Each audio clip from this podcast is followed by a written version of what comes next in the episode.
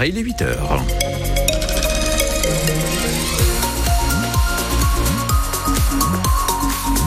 Un point d'abord sur la route avec des conditions de circulation plutôt normales mais des ralentissements plutôt marqués sur la 25 en ce moment avec à peine 15 minutes de temps de parcours en plus. C'est tout ce qu'on va dire pour le moment. On fera un point complet à la fin de ce journal. Pascal Thiebol, la météo de la grisaille. De la grisaille avec quand même des possibilités de voir le soleil cet après-midi et des températures qui remontent bien jusqu'à 12 degrés. Pascal, un nouveau variant du virus du Covid pourrait gâcher les fêtes de fin d'année. Son nom de code JN1 avec des symptômes désormais bien connus, il fait perdre le goût et l'odorat. Ce nouveau variant se propage rapidement. 30% de nouveaux cas sur les sept derniers jours en France, même tendance dans notre région avec un taux d'incidence qui a augmenté de 17%. Il est difficile de comparer pour autant avec les années précédentes puisque le recours au test était alors systématique. En tout cas, aujourd'hui, le virus fait beaucoup moins peur. Vous l'avez constaté, Lison Bourgeois.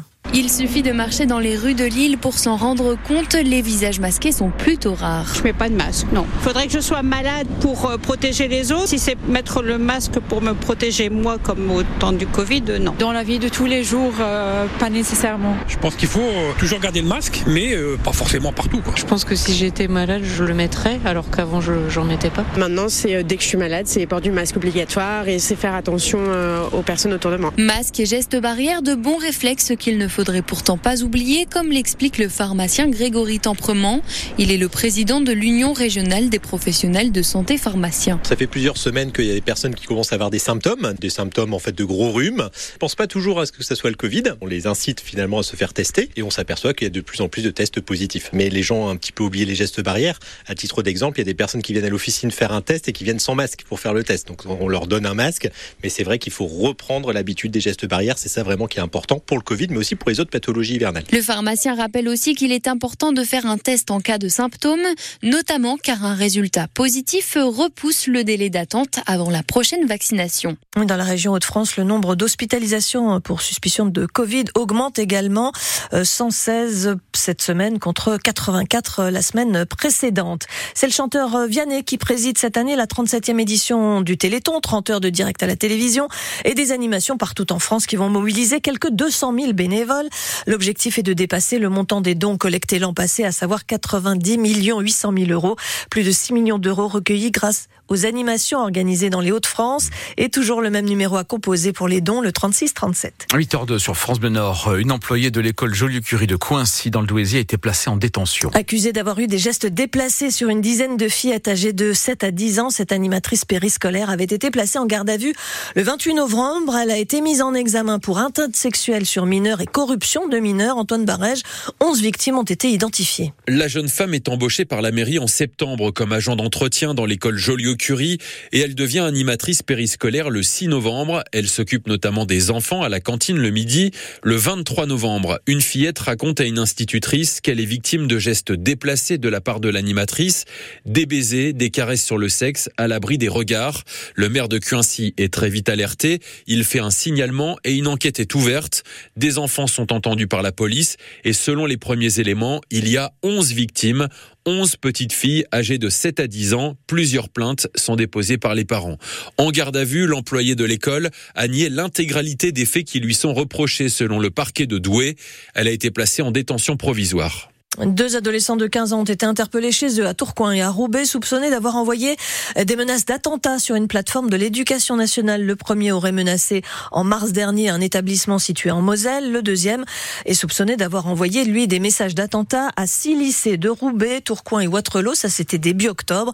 Ils seront jugés par le tribunal pour enfants, respectivement, le 14 et le 20 décembre. Le gouvernement prend des mesures pour lutter contre le trafic de drogue dans les ports français. Le ministre délégué au compte public, Thomas Cazenave, se rend aujourd'hui au port de Dunkerque pour annoncer le renfort de 25 douaniers, l'arrivée de 10 scanners mobiles pour vérifier jusqu'à 30 containers par heure, et puis un plan aussi pour éviter la corruption au sein même des personnels du port et des douanes sera annoncé. Une saisie de 17 kilos de stupéfiants a été opérée en début de semaine à Roubaix, notamment de la résine de cannabis. Un homme a été interpellé. La police a également mis la main sur 5700 euros en espèces ainsi qu'une arme de poing. Dans un an, le 8 décembre, décembre 2024. Donc la cathédrale Notre-Dame de Paris sera officiellement inaugurée, restaurée, totalement restaurée. Aujourd'hui, Emmanuel Macron se rend sur le chantier pour faire le point sur les travaux après l'incendie du mois d'avril 2019. Plus d'un millier d'artisans travaillent à la reconstruction et à la rénovation de Notre-Dame. Le Racing Club de Lens espère la passe de 10, un dixième match sans défaite en Ligue 1. Ce soir, Lens se déplace à Montpellier sans ses supporters privés de sortie. Les Lensois sont actuellement sixième au classement. Leur adversaire est treizième à 9 points. Et il y a un joueur qui attend ce match tout particulièrement avec impatience. C'est l'attaquant Eli Wahi, formé dans l'Hérault, le jeune international espoir qui a quitté Montpellier cet été pour Lens, moyennant plus de 30 millions d'euros, Sylvain Charlet. Eli Wahi a débarqué dans le Nord le 20 août dernier. Présenté au public de Bollard avant le match contre Rennes, il avait eu droit à un petit coup de fil de Joseph Ougourlian, le propriétaire du club. Bienvenue à Lens, sur Eli. C'est génial, on est, on est super content que tu nous aies rejoints et on pense qu'on va faire des grandes choses ensemble. Eli Wahi a dû attendre son sixième match avec le Racing pour trouver le chemin défilé à Strasbourg avant de remettre cela quatre jours plus tard lors de la victoire devant Arsenal en Ligue des Champions.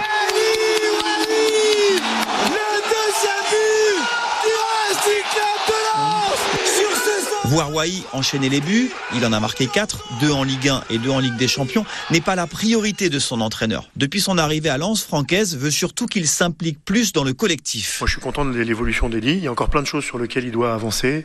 Son intensité défensive, euh, d'être très connecté sur tous les aspects du jeu. Je sais aussi qu'il a 20 ans. Francaise qui peut compter sur le soutien de ses joueurs pour encadrer le jeune avant-centre et sur celui de sa maman Olga qui s'est installée dans l'Artois. Je ne le lâche pas. Il est encore jeune, donc il faut que je le suive encore un moment. Olga qui sera présente en tribune à Montpellier face au club formateur d'Eliwaï avec qui il avait fait ses débuts en professionnel à l'âge de 17 ans et 11 mois en décembre 2020. Montpellier lance coup d'envoi à 21h, émission à suivre sur France Bleu Nord dès 20h30. La métropole lilloise va accueillir des athlètes ukrainiens qui préparent les JO de Paris. Ils pourront ainsi s'entraîner loin de la guerre.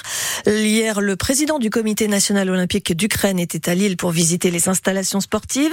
Un président bien connu puisque c'est l'ancien perchiste Sergei Boukka, euh, premier homme à avoir franchi la barre des 6 mètres. C'était en 1985. Cinq médailles de plus hier soir pour la France au championnat d'Europe de natation en petit bassin et notamment pour Pauline Mailleux, native de Villeneuve-d'Ascq, licenciée au Canet. Elle décroche sa première médaille internationale, le bronze sur 200 mètres